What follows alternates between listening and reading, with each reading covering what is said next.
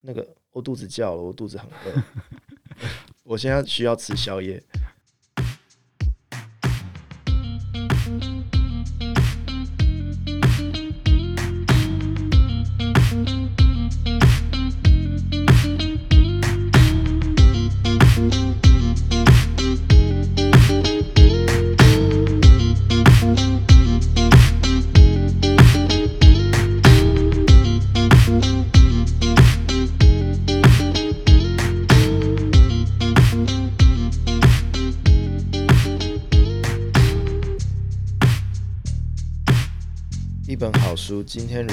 将来也如此，永不改变。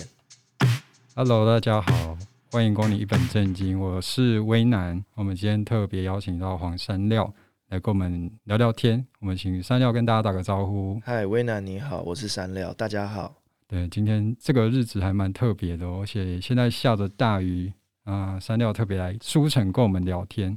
那我们今天主要是要请山料跟我们聊聊他的创作历程，以及最新的这一本著作《好好再见，不负遇见》。那我首先有一个问题想要请山料帮我们回答一下，因为其实你年纪蛮小的哈，高中的时候就已经离开你的故乡去读书，那后来你也成为一位创业家。那在许多话题的背后啊，你有得到一些算是成就吧，还有一些名声。在书中也有跟我们分享到说，其实那个不是真正你想要的，然后后来就回到金门休息去写书，当做是一种心情上的疗愈。那我想请问山料，在回到故乡后，你心里获得最大的支持是来自什么地方？我可以先回答前面讲的那个创业，可以，你请说。跟创作这件事情吗？是你请说。就是。我觉得你说的没错，哎，就是我不晓得你从哪里发现我不想要什么，我想要什么的，就觉得你应该做了非常多的功课，嗯，可以去爬文，对。但是我觉得会有那个喜欢或不喜欢，是因为就是在不断摸索过程中，发现自己喜欢的部分。嗯，你刚刚说的名声或是成就、成就、曝光度等等，其实都还好。我在意的是。我的作品有没有被看到？是，是，我在意的是这个点。嗯，所以回过头来，就是社群，它只是一个，因为我们诞生于社群，就是对这个时代，对这个时代的创作者都诞生于社群，所以很多时候我们会因为社群得到很多的帮助，也在社群上面创立了自己的公司品牌。但是最后回归到的是，我们做社群是为了什么？那我自己呢，是为了让我的作品可以被看到。是。但是我却在过去成立一间公司去营运一个自媒体的过程中，我发现我没有时间去专心的做一个作品，对，反而是我在维系一个自媒体的营运，嗯，对。那在那个过程里，我发现我本末倒置了，就是社群它是我的助力，它应该是我的助力，算是一个帮助，但是它却不是我的助力了，而变成我迷失在应该要做的事情上，所以你才会体会到说哦。这个本来应该是要帮助我的东西，却变成我一直会是一个我的干扰。对，所以我就发现说，他没有办法让我专心在作品上了，再加上很多其他的负担，所以我就决定，我真的必须专心当一个创作者。对，写作这件事。对，所以回到金门嘛，后来会回到金门，其实，在台北的朋友都很意外，因为他们觉得，就是金门是一个很远，要搭飞机，对，然后呃，就。跟台北相比，非常不一样。对，对。可是对我来说，那就是一个五十分钟的飞机而已。因为就是真的就只是五十分钟的飞机，就是一样是台北高雄这样来回的一个时间而已。没有，我跟你说，搭高铁到高雄要将近两个小时。对，我搭飞机还比较快。哦，所以金门真的不是一个很远的地方，只是对，但是它可以很快速的让我阻绝各种干扰，嗯，我就可以马上进入创作状态。嗯。所以，当我要创作的时候，我会到金门躲起来。了解，对。那你有没有在回到金门这段期间，找到你很想珍藏的一些事物？就是特别哇，原来这个就是我想要的。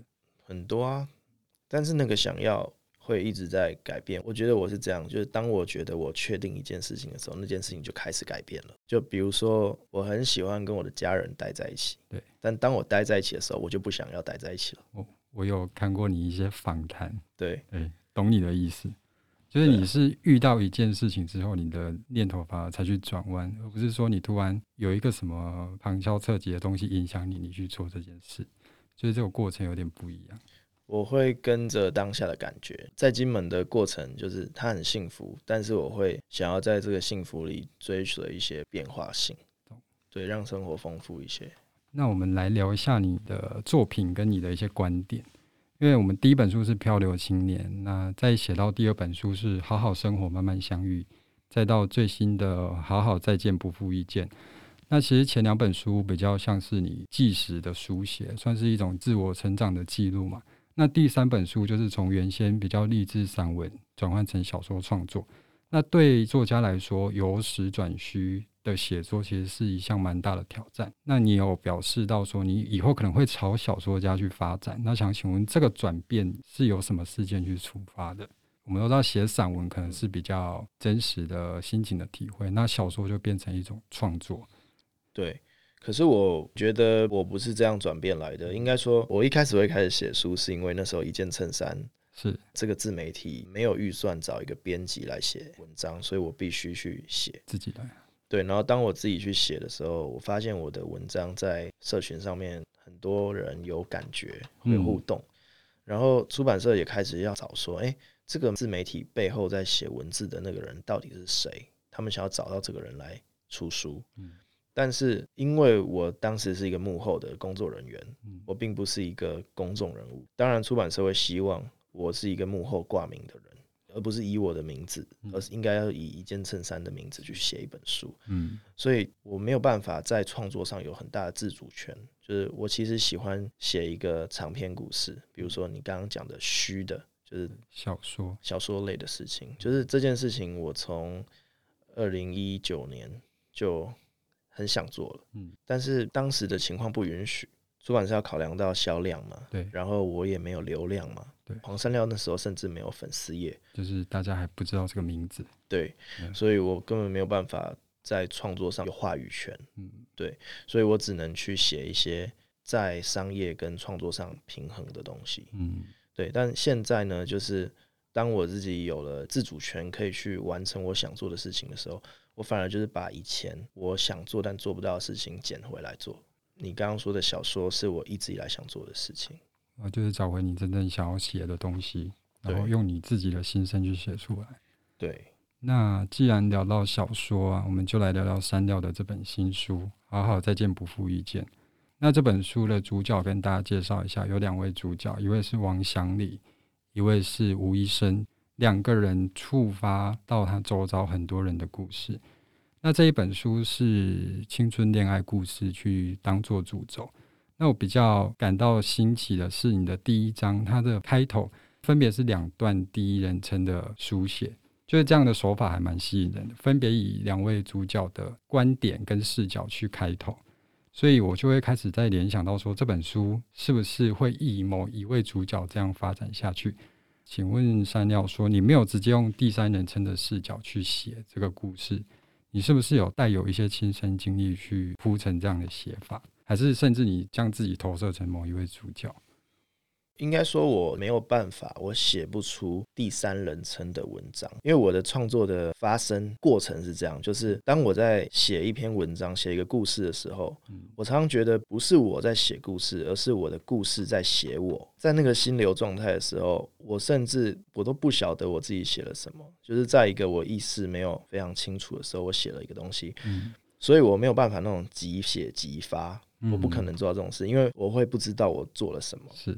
一直到说，当我的心流状态结束之后，我回头去看这个文章，我会发现，哎、欸，我怎么写这种东西？嗯，然后我才去理性的把这些东西组织起来。嗯，但是我在那个状态里，我没办法写出第三人称的东西，因为那个心流状态是我进入了这个角色，它正在发生的事情，就很像是清醒梦的概念，你懂吗？我好像进入了他的世界，对，然后可以闻到、摸到、听到。呼吸到他所经历的一切，然后把我感受到的东西记下来，很像脑子有病，对不对？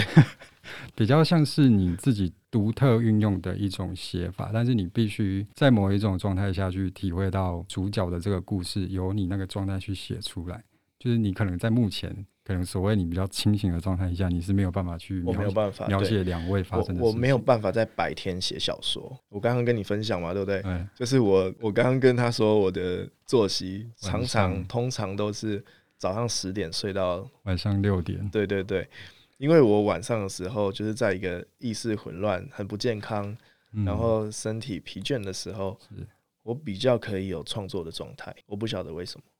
白天写的东西太理性了，我自己都看不下去。白天写的东西都是我们用头脑在写东西，对，就是所谓我们比较思路清晰的时候去梳理出来的东西。没错，白天是用头脑写东西，但晚上你是用你的灵魂在创作。所以三六现在可能是睡眠半睡眠状态在跟我们聊天，还蛮特别的。好，那我在进到书中的第二章哈，那里面有提到两位主角跟家人的相处是一种比较没有温度的亲情，好像彼此只有血缘上的关系而已。那再往后写到两位主角高中毕业后，慢慢要成长嘛，要开始工作，可能经历了一些忙碌啊，或者是要追求一些权势，我们可能在一路上会丢弃很多东西。书中有写到有他们十年后还要回去班级上一起打开时空胶囊这件事。是不是我们还会去做这件事呢？我想请问您，对于割舍，或者是放弃，或者是丢掉这些东西，你有什么定义？我会这样说，就是《好好再见，不负遇见》里面有一个概念：当一件事情就是它发生的时候，就代表它会结束。你能留下来，就是那个已经发生过、留在你心里的事情。对，所以两个生命的互动，最后留下来都是发生在我们心里的事情。那才是真正留下来的。我们的生命就是在这些人进入我们生命又离开，然后不断说再见之后，留在我们心里的事情。因为现在其实蛮越来越多人在追求生活上的简单，所谓的断舍离。不过我们都还是以一种比较理性、正规的态度去面对舍弃这件事情。在书中这一种写法，我觉得好像可以稍微体会到你想表达的一些你比较不一样的观点。这本书它。你有发现它开头在讲孤独，对，然后他中段讲的是两个人好像就不孤独了，但不是，那个不是形式上，是孤独就是一个人的事，我们要各自去面对。然后最后两个人得到一个结论，就是他们有各自现实上的生活，对，但是他们有办法找到一种方法让心里不孤独，那就是他们知道。有一个人即使不联络了，但是这个人他在你的心里给你重要的支持，即使它不存在，然后你们再也不会见面。就是把那个东西放在心里了，你体验过了，然后就是留下那个部分就好。对，然后现实的人生会继续运行，继续走下去。对，但是你心里是不一样的。了解，我可以懂那一种感觉。你看完了对不对？我看完了。哎，你是先看了书？才想要找我，还是想要找我才去看书？之前有看过您的旧作，但是漂流青年，哦、但是我必须坦诚，我没有看完整。然后第二本书我也没有看完整。其实那个时候就开始有一些念头想要找你过来。嗯，那到后来进到第三本书，原来是小说，因为我不知道有这个转变，所以我看了之后，因为已经有发想要邀请了啦。那就是在那个过程中，也就把这个看完了。那你三个里面，你最喜欢哪一个？因为我一直对于一些纪实性的书写比较没有兴趣，嗯，对，所以看到最后，反而是这本小说有给我你创作上想要表达的东西啊。原来是这样，是。那书中有一段，王祥礼有询问吴医生一件事情，就是问吴医生为什么喜欢尼哥。尼哥在小说里面是吴医生的女朋友。对，然后吴医生回答说：“因为尼哥有很多地方跟王祥礼很相像，就你好像很无聊，但是你又很特别。那对于这一份特别，他想要献给拥有这一份特别的人。所以在诉说着尼哥这些优点的时候，王祥礼好像也理解到自己原来也这么特别，是有被关注到的。所以王祥礼后来才发现，哦，原来我不是在意吴医生喜欢尼哥什么，而是很感动他对我有这一份理解。”那我们对照到现代生活，就我们对我们自己最在意的人，可能是家人、爱人，往往都不太敢说出心里的话。我们都会借由一些提示或者是触及，去希望对方能理解。但是这样很容易造成一些遗憾。那我想请问山料，在这些创作过程中，或者是你生活中，你是如何对在意的人表达出你内心的感受？那你是不是也有曾经因为主角这样发生过一些遗憾？我在感情上是比较直接的，有什么就说什么，就是我比较横冲直撞。但是年纪稍微增长之后，有在调整自己，就是让自己说话的时候，因为很多时候我们如果直球，其实不一定会达到你的目的。对，所以很多时候你话要转个弯讲，该真诚的时候真诚，在该迂回的时候迂回，你才可以真正达到目的。嗯。所以现在懂得迂回了，但是以前是比较直到，就是常常伤害到别人。对，就也算是一种写作上吧，或者是你真的变成公众人物之后的一些收获。嗯，是啊，是啊。那我们在《好好再见，不负遇见》里面第二章有一句话，就是王祥礼在学校被欺负返家后的心情。那其中有一句话写到说：“心死的人并不觉得冰冷。”那这句话对我自己的理解是说，其实我已经彻底感受到冰冷而习惯了。我一直都是感受得到的，但是我已经习惯了，而并不是我没有感觉到。这一篇对照全书大部分篇幅可能是比较幸福、比较平稳的一些生活，这一段有一个转折，可能也为后面的故事铺展一些高潮。请山料跟我们分享，对于这一种心情转折，你在经历职场，然后转换成公众人物之后，对于一些别人不友善的对待，你要怎么去转换成正向的能力？这一题如果是在一两年前，我可能会有很多话想要讲，但是因为现在就是它太正常了，嗯，所以一时之间我突然不知道要怎么去回应，因为它对我来说就是一个非常自然的事情，有很多点可以切入啊。如果从工作上来讲的话，这就是一个必然，所以只要去理解它是工作的一部分就好。如果从人性上来理解的话，有人会喜欢你，也有人会讨厌你，对，然后你可能。为一句话而喜欢我，我讲了一句正好呼应你心里的话，你喜欢我，嗯，但有可能我下一句话是不符合你心里的想法，就可能得罪到你，所以你可能会因此不喜欢我。是，所以喜欢是什么，讨厌是什么？那其实就是一个一念之间的感觉问题。所以我觉得没有永远的喜欢，也没有永远的讨厌，这件事情就是来来去去的。那我会珍惜那个，如果你正好在喜欢我的时候，嗯，我会很珍惜你。那如果你讨厌我的时候，我会对你视而不见。真的从喜欢，因为一句话转化成讨厌，那也就没关系了。我觉得这不是公众人物的课题，这是每个人我们面对活在世界上面对人性的问题。那如果要从我的感觉、我的感情上面来讨论的话，一定会受伤哦。可能是我的共感能力比较强。当我发现别人被骂的时候，即使那件事情不关我的事。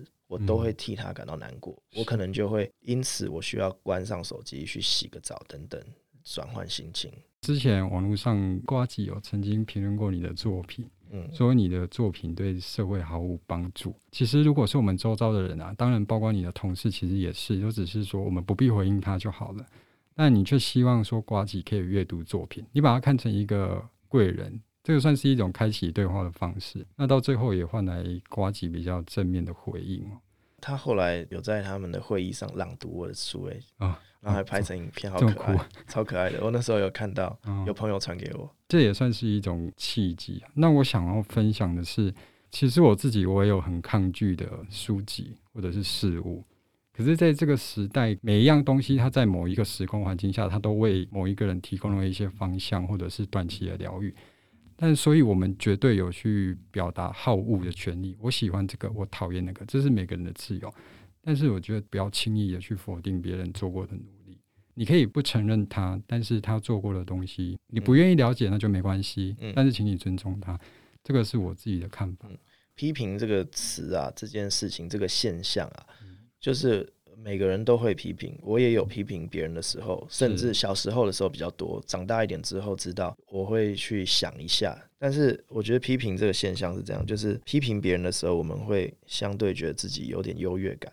嗯，那在那个你批评别人的时候，比如说我觉得 A 很烂，嗯代表说我的鉴赏力比 A 还要好。但其实被你批评的人，他其实在他的领域有他的成就，是，只是你不懂他，你没办法参透他，是，所以你会觉得他很烂，但其实他不一定是烂的，就是很多时候我们的批评只是让自己舒服一点，嗯，对，我发现是这个心理状态，很多时候要多一点理解，因为如果你批评的时候，其实会让你的眼界越来越狭窄，你会局限在这个我比你好的？我觉得那比较像是一个自我催眠。我觉得我比 A 好，但是我没有看到 A 他有哪些好的地方。嗯，我比较喜欢去看到这个人有哪些好的地方，包括如果这个人讨厌我，我也会去发现他有好的地方。我会喜欢瓜吉，并不是他批评我之后的事情，是我一直以来都蛮欣赏这个人的。对，我以前就有在听他的那个广播吗？Podcast。嗯，对。所以讲我的书的事情，你有听到？我听到的，所以哎、欸，我被点名了，这样。就很直接的，哎、欸，听到我自己的名字，我是听众，我被点名了，这样。他是很有独特的见解，思维转得很快，然后很跳跃性的人，所以我觉得听他说话很有趣。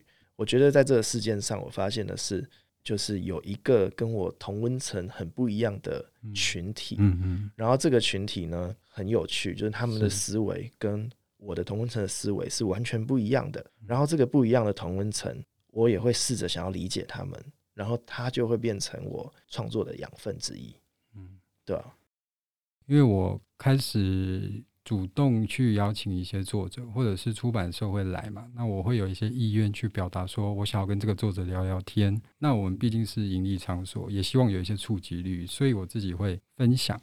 对，那我之前也有访过一些。大家批评的比较严重的作家，然后我有分享，所以我有得到一些回馈，是很直接的。有些朋友会直接给我一些很奇怪的回应，或者是说你怎么会去做这件事情？你怎么会跟这个人聊天？那也有一些朋友跟我鼓励说，我觉得你很厉害，你真的突破同温层去做这件事。两种回应，因为我还不是那种我很可以放下的人，我还是有一些课题在。但是我接收到一些正面回应之后，想想其实真的没有什么，因为我就是一个工作者。那我面对的所有讲者，他就是一个老师，他是一个讲师，我们只是一个身份上的交流而已，并不代表说我真正的观念或者是什么跟他完全相符，或者是怎么样。哎、欸，我的观念跟你比较不一样呢。我从小的世界观就是比较开放的，就是我觉得任何人，即使他跟我的立场再怎么不一样，是。除非他今天犯了伤害了我的感情，对那些很严重的，不然的话，我都可以跟他一起聊天，就是我都愿意抱着一个开放的心去理解他的价值观，他的世界长什么样子。那即使那个世界我不认同，我也去他的世界走了一趟，眼界是这样才越来越开阔的，不然我们就会不断的把自己往自己的世界里关。对啊，就是我现在在突破的事情，所以我还蛮愿意去。跟蛮多不同的作家聊天看看，而且我发现呢、啊，往往那些我讨厌的人，嗯、真正认识他们之后，我会发现很多时候是我们自己的偏见，而不是别人有问题。所以当时我才做一件衬衫那个采访很多小人物的平台嘛，嗯，就是大人物们，大小人物，大小人物都有，嗯。我很喜欢做聊天的工作，采访的工作，是，尤其是那种一对一的深入聊天。嗯，我光跟他们聊天一次就可以脑洞大开，就是你进入他们的世界再出来，对，那都是养分啊，然后会让你的世界越来越开阔。包括现在我跟你聊天也是。对，那我们再继续往书里面走，这本新书的第三章开始就有开始写到两位主角离开故乡。他们在台北找到地方住下，他们有一起过了一段生活。那有一段有写到，当日子不再只为自己而活，才明白什么叫好好生活。可是那可能是王祥礼，他可能已经快要被世界遗忘了，所以他有体会到一些感情，所以他才有这个体悟。可是，在你的前一本著作叫《好好生活，慢慢相遇》，有说到三十岁想把温柔留给自己。对于我们去好好生活，或者是好好恋爱，还是好好工作，随着自己年纪增长的关系或变化，你是有体会到什么感受吗？因为我觉得这两个心境是不太一样的。对啊，这两个是完全相反的。对，呃，王祥礼他是希望有一个人来满足他的某一个缺憾，但是好好生活，慢慢相遇里面说的是，当我完整了自己。我才会遇到另外一个也完整的人，对，两个是不一样的。那在写到故事的最后，其实你又再次用了两位主角的第一人称视角去写。读到那边，我才了解到，诶，你其实替读者解开了他们彼此间多年的一些疑惑，因为前面其实在铺陈说，这六年来到底是为了什么我们分开。我就是在读完这些故事之后，我才体会到你对书名赋予的意义。那这可能是我自己的体会，因为好好再见不负遇见，这个其实有蛮多种解读的。那我想请问山料，你对于这个好好再见，你是希望我们好好说一声再见，还是希望我们好好的过好生活？等待下一次再见，你懂我的分别吗？一种我懂。我那时候看到反纲的时候，也有想说，哎、欸，原来有人会有这样的想法。其实他就是你的前者，就是选项一，他就是再见好好说，就再也不要见。哦，因为我当初读完有这两个看法，那对结尾似乎也是这样子发生的，就是再也不要见。对，你是有体悟的、欸，代表说，我觉得。一本书里面，只要让读的人可以带走至少一句话，或是启发他一个想法，我觉得就够了。其实我一开始看，我以为是上一本书的一个继续，就我没有想到这么多。但是我读到后来，我才发现说，哎，好好再见，说不定就是好好的说再见，或者是好好的整理好自己，我们会再见的。所以我才会想到说，哎，这个书名原来是赋予这个书这个意义的。嗯，这是我自己的解读。这解读比我还要深呢。不负遇见的意思就是说，因为我们基于某些理由而不能再见，嗯，但是其实我们是珍惜这段关系的。哎，我有另外一个，又是我自己的解读啊。我们好好的打理好自己，期待下一次的再见，才不会辜负我们这一次的再见。当下我的想法是这样。那读完小说就是。好好的跟你说完一声再见，才不负我们相见一起相处的这些日子。读完好像就是后者，可是我我是认同你说的前者的哦，因为你的前者就是我们会再见这件事情，我是有考虑进去的，只是我没有把它写的太明显，因为我觉得那会让这个故事太圆、太开放式哦。我想要让它就是照着我想要的结局，而且那个结局，因为这是真人真事改编嘛，它相对符合这个真实故事的基础。对，我自己在看电影跟看小说，我有一个自己的偏好，是我很喜欢故事做悲剧收场，这是我自己的喜好。我喜欢在电影或者是书本的后面有一点点遗憾，而不是每一件事情都要把它。陈述了这么圆满，这样我才会对这个故事有很多的联系或者是想法。这是我个人一点意见分享，这是我喜好啦。嗯，你觉得这本书结局遗憾吗？这会爆雷？这算爆雷吗？这也不算。这本书出这么久，大家也没看吗？其实他现在都还在畅销榜第一名，成品的。对，我们店也是，你们店也是，我们店一直卖。我想说，这本书到底是代表说还有人在看啊？我们摆在架上，然后你就好像过两天，突然又发现，哎、欸，这本书怎么没了？就是剩一两本，因为我们都摆一叠一叠的。那这本书我真的不知道到底是它的魔力是什么？对，何方神圣啊？你怎么可以一直动？然后连第二本也是，第二本是慢慢相遇那本、哦，是啊，也是一直狂卖，然后卖到突然就说，哎、欸，怎么又没有了？然后漂流青年毕竟是比较久的书了，但是它还是默默的就会卖完，真的啊！因为你去年那本慢慢相遇就变成然后成品吧，嗯、年度畅销 Top One 啊！我没有想到在你们店里也是这样子，我们店里也是这样子，因为你转成小说，我这样讲不知道会不会很失礼。就是我一开始我知道你可能不是特别擅长写小说的人，应该说大家不知道我会做这件事情，我就在想说，哎，这本书是不是还能像上一本这么有话题？而且其实出版日期隔了没有很久，然后才半年。那时候出版社其实一开始有疑虑的，他们还一直阻退我，嗯、就是太近了，劝退我。我说我已经被你们耽误两年了。哦，你再不给我小说这件事情，我两年前就在写了。你两年前不让我出，我现在如果再不让我出，我找别人出喽。我又威胁他们。结果真的是，其实是我就说，我就说我的创作能量很丰富，然后。我花了两年写这本书，这是我未来五年我确定我想做的事情。如果你不让我做，我自然会找到我发挥的地方。嗯，对啊。不过这也就证明了你的想法是，而且他已经有人来拿授权了，要翻拍成影剧。如果以这个主题来说，翻拍成影集的话，我相信它是有一定的市场的。有一间是想要做成电影，有一间是想做影集，嗯、因为他们说现在疫情的关系，所以做电影的话，他们很担心后面没有办法回收。是，对。其实一开始的流动没有很快，是到后来真的大概两三个月之后一直在卖完，所以我们就觉得很压抑。应该说它的口碑起来了吧？就是前面读的人就是发现哎这本书不错，然后就开始推广出去。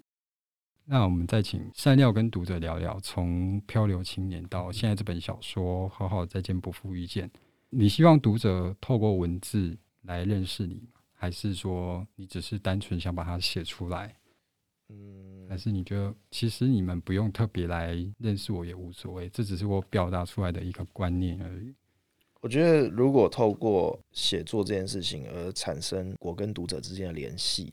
我会觉得非常幸福哦。我用到“幸福”这个词，就是应该说我是一个常常觉得很孤独的人。那个孤独感是，就算身边有一个人，我也还是会觉得那个孤独感还是存在。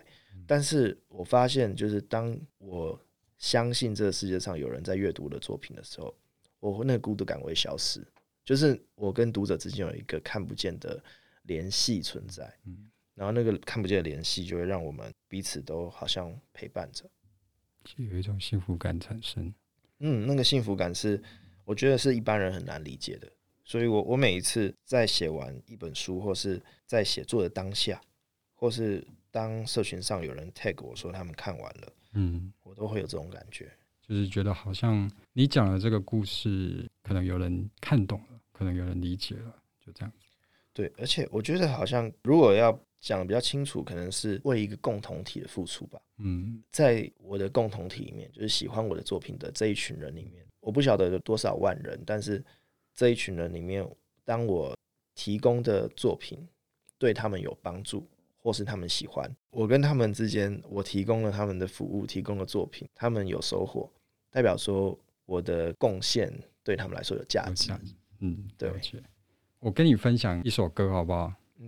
小室乐团的一首歌，我不懂日文啊，不过我有去看一下它的翻译大概是什么意思。这首歌是两人时代，让我们一起来改变。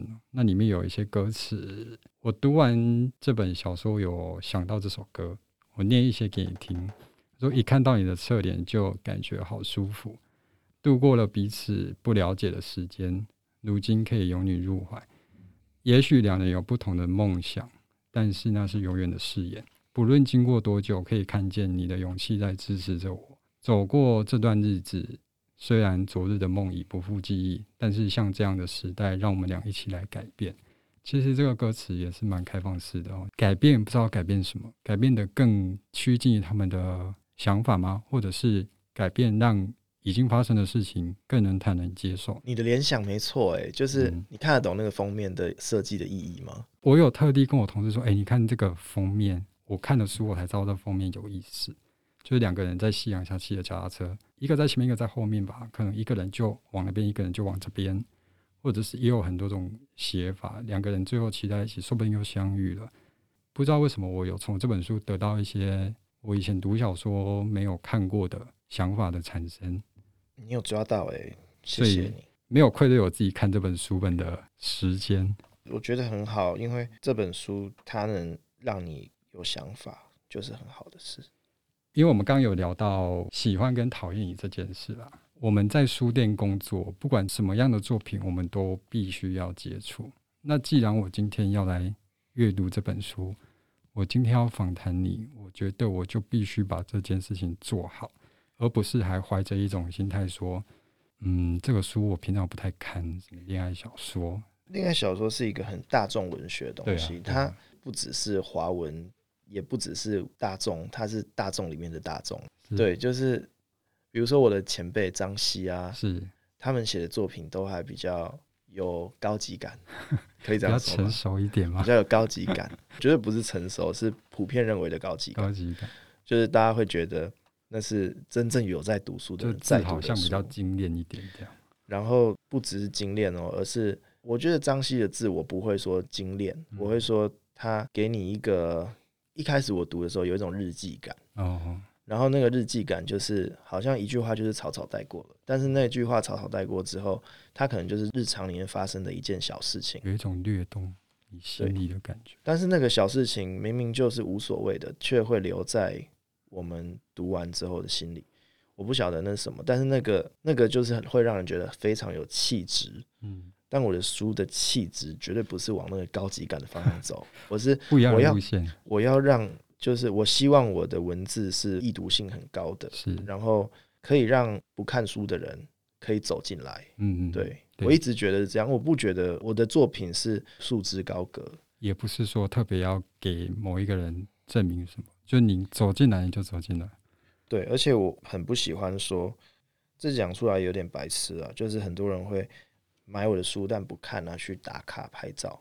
我觉得我还是希望说，他已经写的非常好懂了。嗯，而且我写完之后，我甚至会一直给身边不读书的人去试阅哦。是，就是我要让那些不读书的人都看得下去。我的标准值是这样。包括我的书的版面设计，我一行就是设计二十七个字，你知道为什么吗？为什么？因为手机滑脸书的时候，哦、一行就是二十七个字。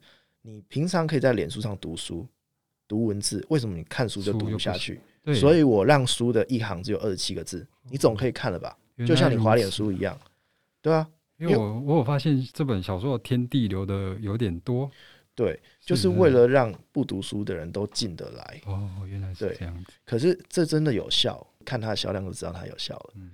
可是我确实也收到很多真正在读书的读书人，嗯，他们跟我说，或者说他们留言来跟我说，就是很生气的那种哦，很生气的留言说这本书浪费成本。哦，你懂吗？就是他们说一张纸你怎么可以只放这白色的地方留这么多？我就心想说，我这本书也是有六万多字的呢。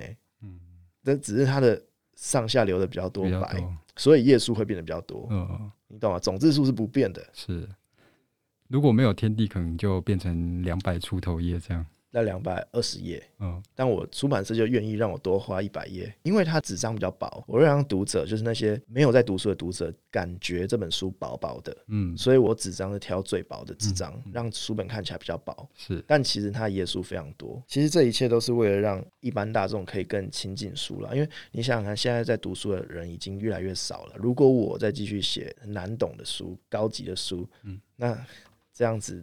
不就让市场更小了吗？对吧？所以我们应该要去让这件事情更开阔。嗯嗯。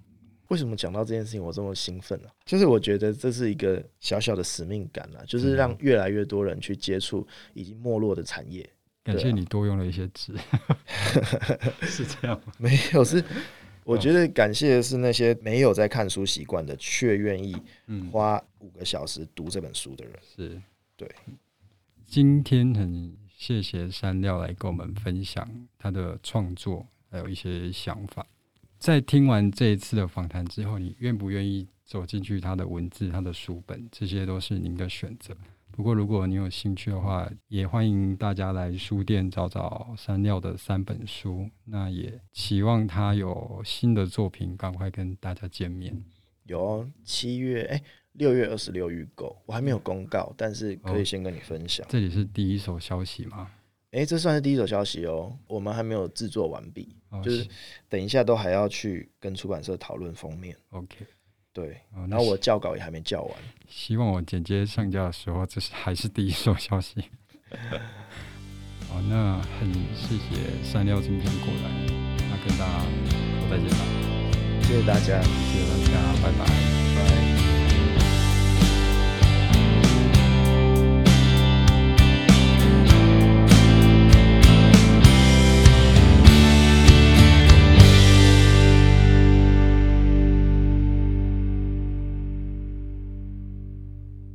如说像成品，它会有一个专门的、嗯、对啊，成品他们有部门，对对，但你们不能有，对不对？我们没办法分呢，因为我们老板就是想说每个店员都要全能这样。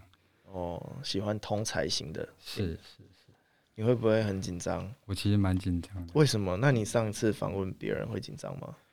上次我其实都还好，因为我今天其实主要访谈跟活动我都觉得还好。